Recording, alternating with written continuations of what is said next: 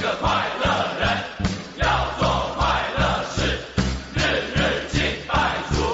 喜乐意洋洋。登山戏谷，长龙卧虎，高山低谷，处处蒙福。各位听众朋友，欢迎您收听全福时间。我们是一群全福会的男士，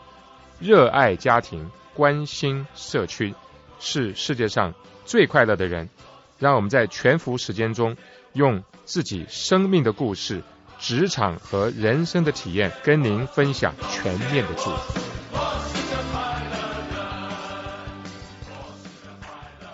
亲爱的听众朋友，欢迎来到全福时间，我是 Billy 江一红，我是邵阳。我们现在在疫情里头已经很长一段时间了，到现在呢，开始有些地方可以说回去上班啊，这些好久没有跟邵阳能够一起访谈了。邵阳的角色是 Freeman 的什么？是议员，所以我实际上在这次从疫情刚开始一直到昨天，我们始终是紧锣密鼓的啊，在扮演一个我们政府所应该扮演的这样的一个职能，在帮助民众一起来抗击疫情。从开始的如何防范、如何整治，到现在变成如何恢复、重启经济，一步一步走过来，真的是非常的艰辛。你可不可以讲讲看，在疫情发生以前，就说一般政府就正常来讲，它应该是扮演什么样的角色？可是，在疫情真的发生以后，我相信政府好像在扮演了更多的角色，所以这些方面，你可不可以跟大家分享一下？好的，其实美国的政府实际上和这我们所熟悉的这亚洲的很多的国家的政府不一样，是在于美国是美利坚合众国，各州实际上呢是和呃这个中央政府一起组成了这样子的一个呃集体。那么对于不同的政府的机构啊，它的行政职权是不一样的。那么在疫情发生之前，我们都知道，在美国主要是分成民主党和共和党两大政治的势力呢。呃，民主党和共和党的理念是不一样的。共和党基本上呢是崇尚自由经济，然后他希望是低税收、小政府，自由经济有充分的活力，管辖的这个力度就比较少，而是让民众能够尽可能的享受他们的权利，而。民主党的理念是大政府高税收，什么呢？都是由政府来进行包饭，那么也能够啊提供很多的高福利啊，特别是在各个领域，在经济的领域里面呢，它讲究这个管辖或者是监管，建立很多的规章制度。有些人就觉得它是一个可以保护每个人权利的一个这样的一个机构，但是同时呢，也有很多做生意的朋友就觉得说政府的。这个手伸得太长。我们现在看到说，实际上，呃，从一月份中国开始爆发疫情，我们就看到了啊，美国这边就开始紧张起来了。可是呢，因为美国的这个呃联邦政府和州政府呢，他们的权力的范围不一样，在各州实际上都是由州政府来决定，联邦政府呢只有这个提供资助，比如说他通过一些的。啊，这种叫做 FEMA 这样的组织呢，啊，向各州提供资助，但是呢，他却没有办法命令各州来进行各样的活动。特别想到说，当我们加州已经开始这个居家避疫的时候，实际上呢，啊，这个川普总统代表联邦政府向纽约州也提出了这样子的请求，可是没想到，呃，纽约州的州长就说：“你这个实际上要发起一档革命吗？啊，我才不听你的。”所以纽约州迟迟没有这个呃居家避疫，也造成了后来啊整个纽约州，特别是纽约市的疫情爆发。那我们就可以看到，实际上呢，啊这就是美国的这个政体跟亚洲的很多的集权国家是不一样。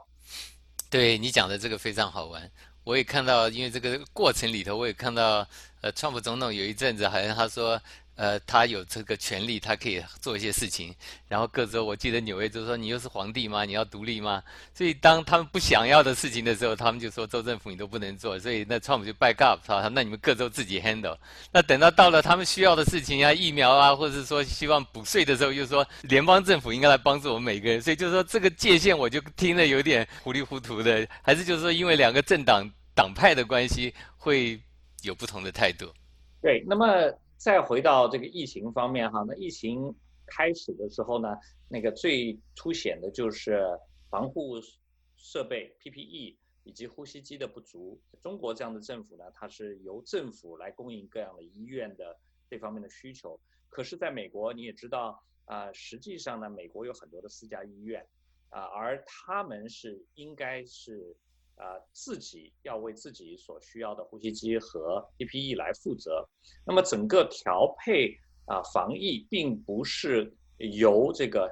市政府来决定。啊，在美国，我们有县政府，还有市政府。很多人对这个县政府并不是非常的了解。实际上呢，在这个公共卫生和防疫这一块呢，县公共卫生局实际上是拥有很大的权。在呃三月中旬。我们湾区有六个县联合发布这个居家避疫的行政令，实际上呢，就是在向各个市来进行发布，而我们这个各市的市政府，包括我们的市警察局呢，就变成了一个执行它的行政令的一个单位。举个举最简单的例子呢，就是说我们弗利蒙市的警察接到说要求特斯拉工厂停工关门的。命令以后呢，就必须上门去监管，确保的确在当时特斯拉的工厂因为不符合所谓的必要商家的这个定义呢，也不得不停工。你并到的是很好的话题，我们把这个稍微放在后面一点，回到你现在刚刚讲的，就是说一个州他觉得他有这个很多事情，联邦你不要管。那我就很好奇，像你刚刚讲的，你刚刚说县政县这个县政府就是我们这边的一个 county，对不对？很多事情是不是一个州里头各个县也可以做自己的决定，而不一定要听州的？有是不是也是一样的情况？呃，实际上也是有这样子的情况。如果说你去看呃这个我们接下来要讲到的这个特斯拉工厂，它这个重新开启复工的这个这件事情的话，你就可以看到这一点。但是呢，一般来说呢。人们对县这一级的这个政府单位呢，并不是非常的熟悉。通常呢，他们也是在幕后的。原因是在于呢，他们实际上从这个卫公共卫生以外，并没有对各市有管辖权。他们啊，只是在比如负责收缴这个房地产税啊，以及这个特别是跨市的合作，像公共交通方面的，那么就是会用到。这些县一级的行政机构，可是呢，市政府所做出的决定呢，县政府是没有办法推翻的。换句话来说，它不是我们顶头上司。那同理，那呃，县政府所决定的，州政府也没有办法推翻。啊，那么这和中国的这种中央集权，然后一级压一级的这种的政府建制呢，是不一样的。但是呢，这并不代表说，在整个的疫情。当中呢，除了公共卫生以外，我们作为市政府就没有办法做事情。实际上，我们一直很忙，做了很多很多的事情。你要不要来听一听？好啊，好。那我们在疫情刚开始的时候呢，我们县呃政府已经颁布了这个所谓的居家隔离令以后呢，那么我们市政府呢就在我们自己的职权范围里面做出三项的这个呃规定。第一个呢就是。惩治任何哄抬物价的行为，特别是在这个呃防护用品 PPE 方面，会有我们就制定了在这个呃福利蒙市严禁，就是把这些的生活必需品，包括防护用品、食品啊、汽油等等等等，严禁它这个哄抬物价啊来牟利，这是第一。第二呢，严禁囤积。囤积就是说，刚才我讲的，有些人他不是通过高价出售的方式，而是通过呢抢购，然后囤积，以至于呢到稍后的时候呢再高价出售。那么这种的行为呢，实际上也是啊为这个大家的的公共安全呢造成了很大的一个危害。所以呢，我们市政府所制定的第二条这个市里面的法规呢，就是严禁囤积这些的。啊，必要的民生用品和啊卫生保护物资。第三条，我们是制定了一个紧急的严禁因拖欠房租而驱赶房客的这样的一个啊法规。换句话来说，从居家避疫开始的三十天内，我们是严禁因为租客没有钱或者是以其他原因未缴房租而房东驱赶房客。那么这就保证了什么呢？就是说，至少是让大家有个地方可以居家避疫，而不用担心因为交不起房租被房东赶出来而露宿街头。不仅如此，我们呃实际上呢增加了啊我们正在改建的这个汽车旅馆的房间数啊，来容纳那些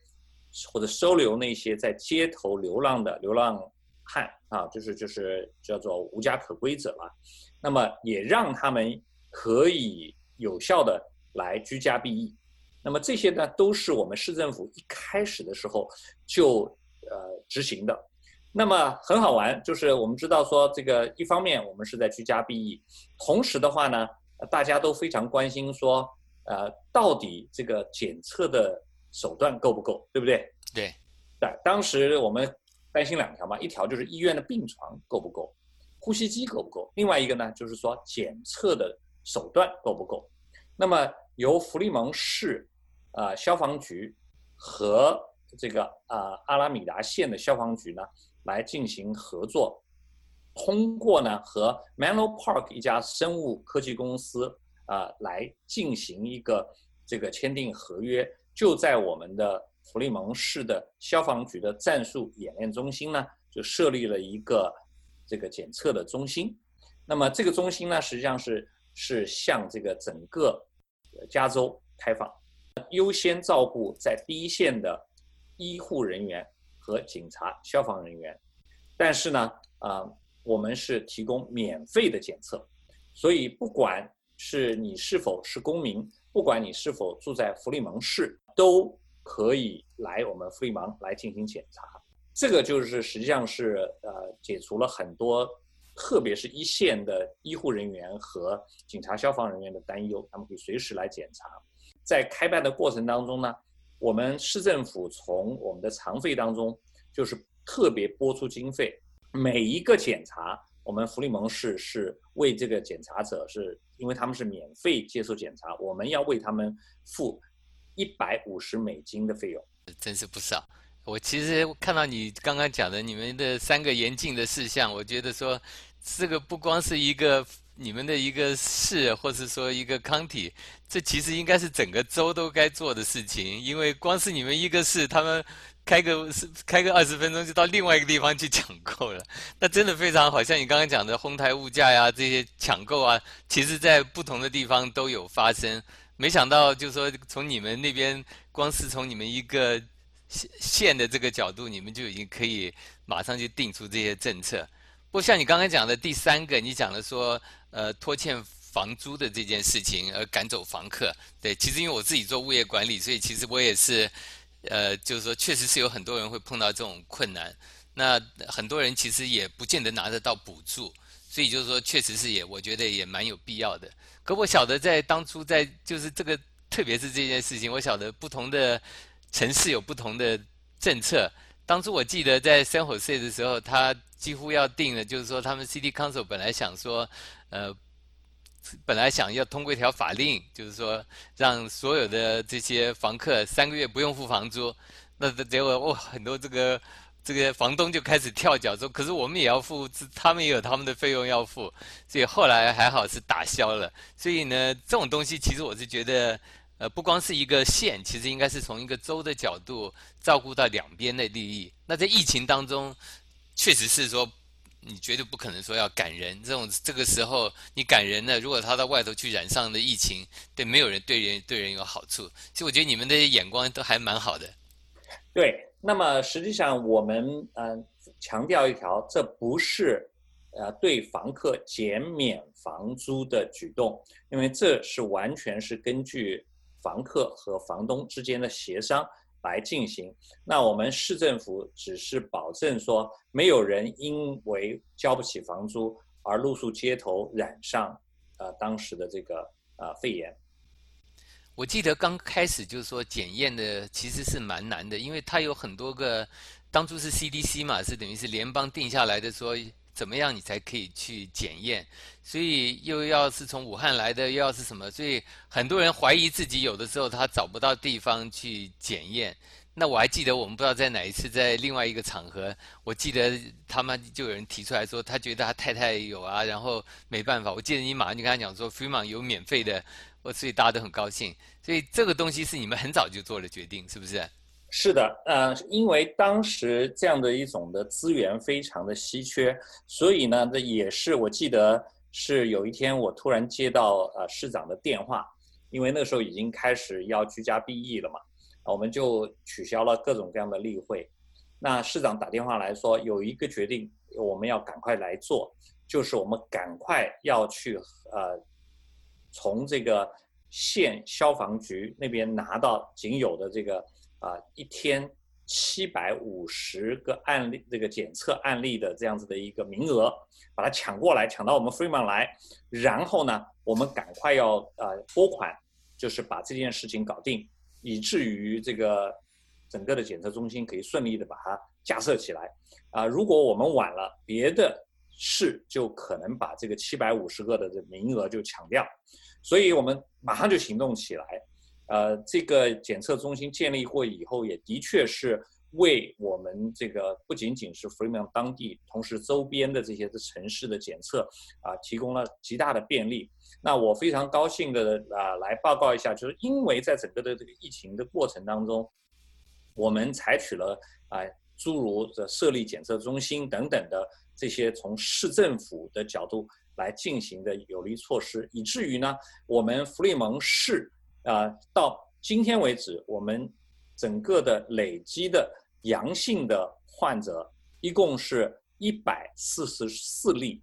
考虑到这么少。对，考虑到我们的人口的嗯有那么多的话，将近这个啊两二十五万的人口的话呢，我们实际上在每十万个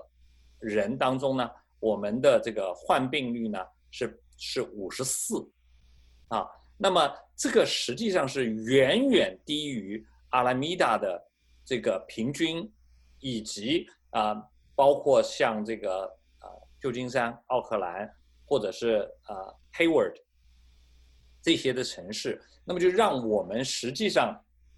嗯，看到说我们 Freeman 啊，从整体来说是啊，防疫是非常成功的。对，我也记得一开始的时候，像你刚刚讲的这种 PPE 那种医疗的那些设备，确实是包括口罩，我听说其实。包括医院啊，各方面都，其实我听到的都有短缺，很多护理人员，因为一开始他们好像不太重视口罩。我记得一开始，因为包括连从 CDC 来，好像都没有强调说要戴口罩。那我晓得在这方面，呃，我看到你也做了不少，做了这种私人的募捐，然后送到各个的医院、不同的场合，呃。我都不知道他们就是说向你送去他们会接受吗？因为有我以为有的人说他们不接受，怕说那种口罩来源有问题。在在这过程里，我不晓得你跑到几种医院，还是说有这不同的单位你做过这样子的一些服务？啊，这个呢，就是呃，你提到我一开始不准备提，因为这个不是以这个市政府的名义，而是我啊个人的名义。那有的时候会联合我们的市长一起去做。那么首先。从一开始的时候呢，我们主要是收集这些像 N95 这样子的啊医用的口罩和防护用品，啊，我自己也快成了专家了。那我就是通过去呃，先是筛选，然后合格的再收集，然后呢就把他们送到了医院。那么这是就是建立在就是我们在疫情之前，实际上。啊，我们的市政府和医院就有很好的沟通的管道。那我利用这些管道，就可以了解他们所需要的医疗保护用品的这个种类、规格、标准。那么我在筛选以后，把合格的东西送给他们，他们是非常的高兴。可是，就像你讲的，到了后来，实际上是大家都要有戴口罩。那么我们实际上呢，也是这个市政府也开始。制定了一个叫做 face covering 的这样子的一个法规，要求我们这个呃所有的市民都遵守。可是这就呃出现了一个问题，就是绝大多数的非华人的这些民众，他们实际上口罩并没有来源，所以呢，就是说呃很多都是用布自己在家里面进行制作。那我知道说，因为我们这个华人的社区，一方面我们通过这个在国内的亲友来进行这个啊帮助，就收集到了一些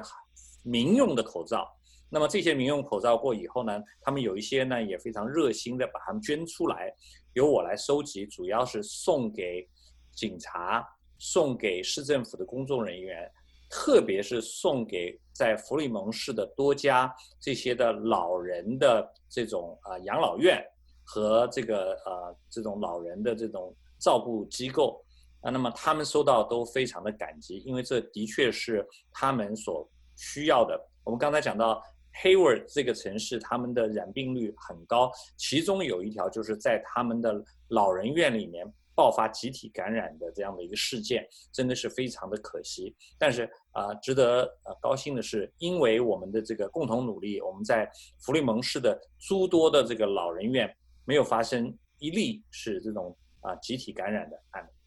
哇，真是太好了！这是要好好的表扬你一下。虽然你说这跟是你私人跟市长啊这样一起做的，但是确实是因为我们华人对这些方面，我觉得警觉性比他们当初是高很多。所以当然数字就是证明了，因为你们做的这些工作，确实是让所有的这些在负责这些公共安全的这些，不管是警察、消防队，还有医生、护士，确实是得到了更多一层的保障。所以要表扬你一下。啊，谢谢谢谢。啊，那当然的话，就是说，呃，疫情前在抗疫做了这么多事情，那现在你也知道，呃，当然也是开始大家已经已经待不住了，都想回去上班。那比如说，呃，这里的话，当然是我我，因为我们今天这个主题，我会用这个疫情下的新戏骨，就是说很多东西感觉上回不去了。那要就算你的经济要开启的时候。呃，不晓得，就是说，像你从你的这个从政府的角度，你们是打算怎么做？然后，当然我也知道，我们就可以到时候把 Tesla 提出来讲，因为我知道他们当初 Tesla 是抗争过，还威胁说要搬离这个加州，所以那 Tesla 又是在你的你的这个城市，所以你说不定可以给我们更多一点内幕 information。好的，你大家知道说，其实这个当初呃，这个居家隔离是一个非常必要的一个措施，使得加州的整体表现远远要比呃这个。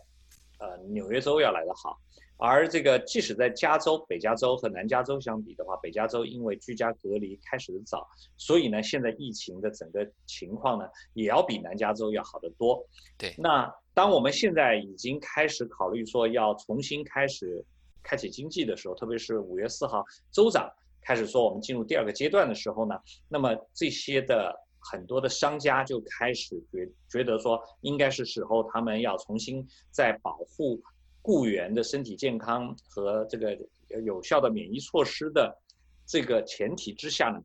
恢复开工。那么这个本身来说，实际上是是我我相信从呃联邦政府、州政府一直到我们市政府都是。一贯的这样子的一个立场。那么，针对特斯拉这样子的一个特例的话呢，实际上啊，你也知道，这个它的这个拥有人，这个或者创始人啊，伊朗马斯克，在一开始疫情爆发的时候呢，他就希望他的这个特斯拉能够列入这个必要的商家或者是生意这样子的。范围里面，以至于它还可以继续保持这个开工。可是，嗯，他非常的不情情愿的看到说，阿拉米达县的公共卫生局就把它给关闭了。那么，州长说要重启经济呢，他又摇摇欲试。可是呢，很不幸的话呢，这个阿拉米达县的这个公共卫生局再次又把它给这个呃这个扑灭了他的这个希望。尽管呢，就是他向这个阿拉米达县的。公共卫生局呢提出了他的一个整个的方案，啊，包括说如何能够有效的在恢复工作的前提下呢，能够保证这个工人在工作时候的这个安全。可是呢，啊，好像整个的这个协商就碰壁了，那么以至于呢，这个伊拉马斯克就觉得，呃，这些人是官僚，这些人是啊。并不是选出来的，甚至他用了一个非常强烈的词，叫做他们这帮人是法西斯啊，就是好像是一个独裁者一样的。那么这个就使得矛盾很快的就激化。伊拉马斯克也放话说，这个简直就像是一个最后的稻草啊！我必须要把这个特斯拉呢从加州搬离出去。同时呢，他也向法庭提交了这个告诉，告阿拉米达县公共卫生局。那么这就是一个很矛盾激化的这样子的一个过程。在对于我们弗利芒市来说，我们深知整个特斯拉在弗利芒的影响力。首先，它是我们弗利芒市最大的雇主；第二是我们的这个公共啊学校的这个学区哈。那么，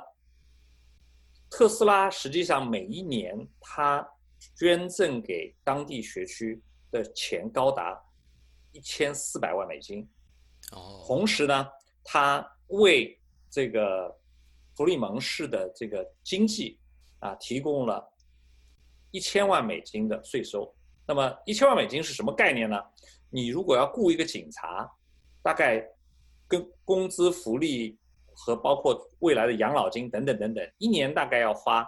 差不多二十五万美金。一千万美金就相当于他可以保证把这个四十个警察把你送到街上，让他巡逻，让他维护当地的治安，就是这样子的一个概念。那么占我们的这个整个的呃弗利蒙市的。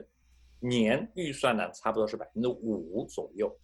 但是呢，他在当地创造了超过五千个工作的机会，他也带动了周边的一些的产业链，使得其他跟特斯拉相关的企业呢，也入驻到了我们的这个弗利芒，所以呢，它的连锁效应也是非常显著的。在这个州长提出要重启经济过以后，我们的市长就公开有一个。声明希望特斯拉能够和县公共卫生局呢继续协商，能够在这个兼顾各方面的需要的情况下做出很好的平衡，然后尽快复工。那这本来是就是我们市政府所喜闻乐见的事情，没想到呢，哎，这个好像捅了马蜂窝。原因在于说这一下就变成了一个政治化的议题。首先，川普总统。公开声明支持马斯克的举动，那么就使得呢，在呃阿拉米达县，特别是在弗利蒙市的很多的呢反对川普的人呢，马上就迅速站队，站到了这个呃伊朗马斯克的对立面。那么同时呢，也有一些这个他们是一贯是不相信这种的这个私有经济或者是这个叫做资本主义的。那么这个时候呢，也。站出来不仅仅是攻击啊，伊朗马斯克，也是攻击我们的市政府。觉得呢，我们实际上是就是为虎作伥，同流合污，为了这个资本家剥削工人的血汗而充当一个打手。那么这是一个非常严厉的一个措辞，因为在他们的眼中说，工作本身就是资本家剥削工人的手段。你创造越多的。当地的就业机会，就是越让这些的资本家可以更加残酷无情的去剥削我们的福利芒的人民，来吸我们福利芒的血。所以从这个角度来说，这个矛盾的确是当时蛮激化的。幸好我们的州长是一个聪明人，他不希望看到特斯拉从加州搬离，因为。特斯拉实际上，先不要讲它的市值，已经是在美国所有各大汽车厂这个市值总和还要多。它实际上是加州经济的主要力量，它是加州出口商前二十名，也是美国出口商前二十名。那么这是一个很大的一个比重。当然，他不希望特斯拉能最后搬离这个加州。所以在他的撮合之下呢，最后特斯拉和县公共卫生局就在一起进行了一个协商，最后达成了一个协议。实际上是在本周的周一，啊，正式开始复工。那我们可以看到，实际上就是说，政府在这个里面说它能够起到的作用，实际上是在尤其是在这个疫情当中，实际上是蛮大的。它可以毫不留情的去打掉很多人的饭碗，同时。它也可以能够不仅保障这些工人的身体健康，同时也可以让他们能够重返就业岗位，有一份经济收入，可以在这个战胜疫情当中呢，呃，能够帮助他们保保护他们应有的权利。所以我觉得这样子的一个呃现象，我们还值得继续去追踪探讨，来看看说，究竟我们是要什么样的政府。但是不管怎么样，疫情过以后。我们的政府就不再是过去的政府。好，谢谢邵阳，今天我们时间差不多了，真是谢谢你从站在政府内部的角度，让我们看到这个原来政府在这个疫情过后，因为政府 play 了很多不同的 role，确实是可能回不到以前他们 play 的角色，可能比重会更多。但是他真是可以讲，希望是政治的归政治，大家还是以这个社会民众这个大家的福福祉为福祉，而真正能够考虑到，呃，不光只是考虑一边，而是从各个角度，能够从我们整体的角度来考虑。好，那我们今天邵阳非常谢谢你，我知道学校方面也一定有一些不同的做法，希望下次有机会我们再找你一起来谈谈学校在疫情前后有什么样的不同，好不好？好的，好，谢谢大家，我是 Billy 江一红，我是邵阳，大家晚安。再见。让我接纳拥抱今天的一切。听众朋友，感谢您收听全福时间，希望我们的分享能够带给您长久的祝福、深刻的激励，让您每一天都能够享受全面的祝福。谢谢您，下周四再见。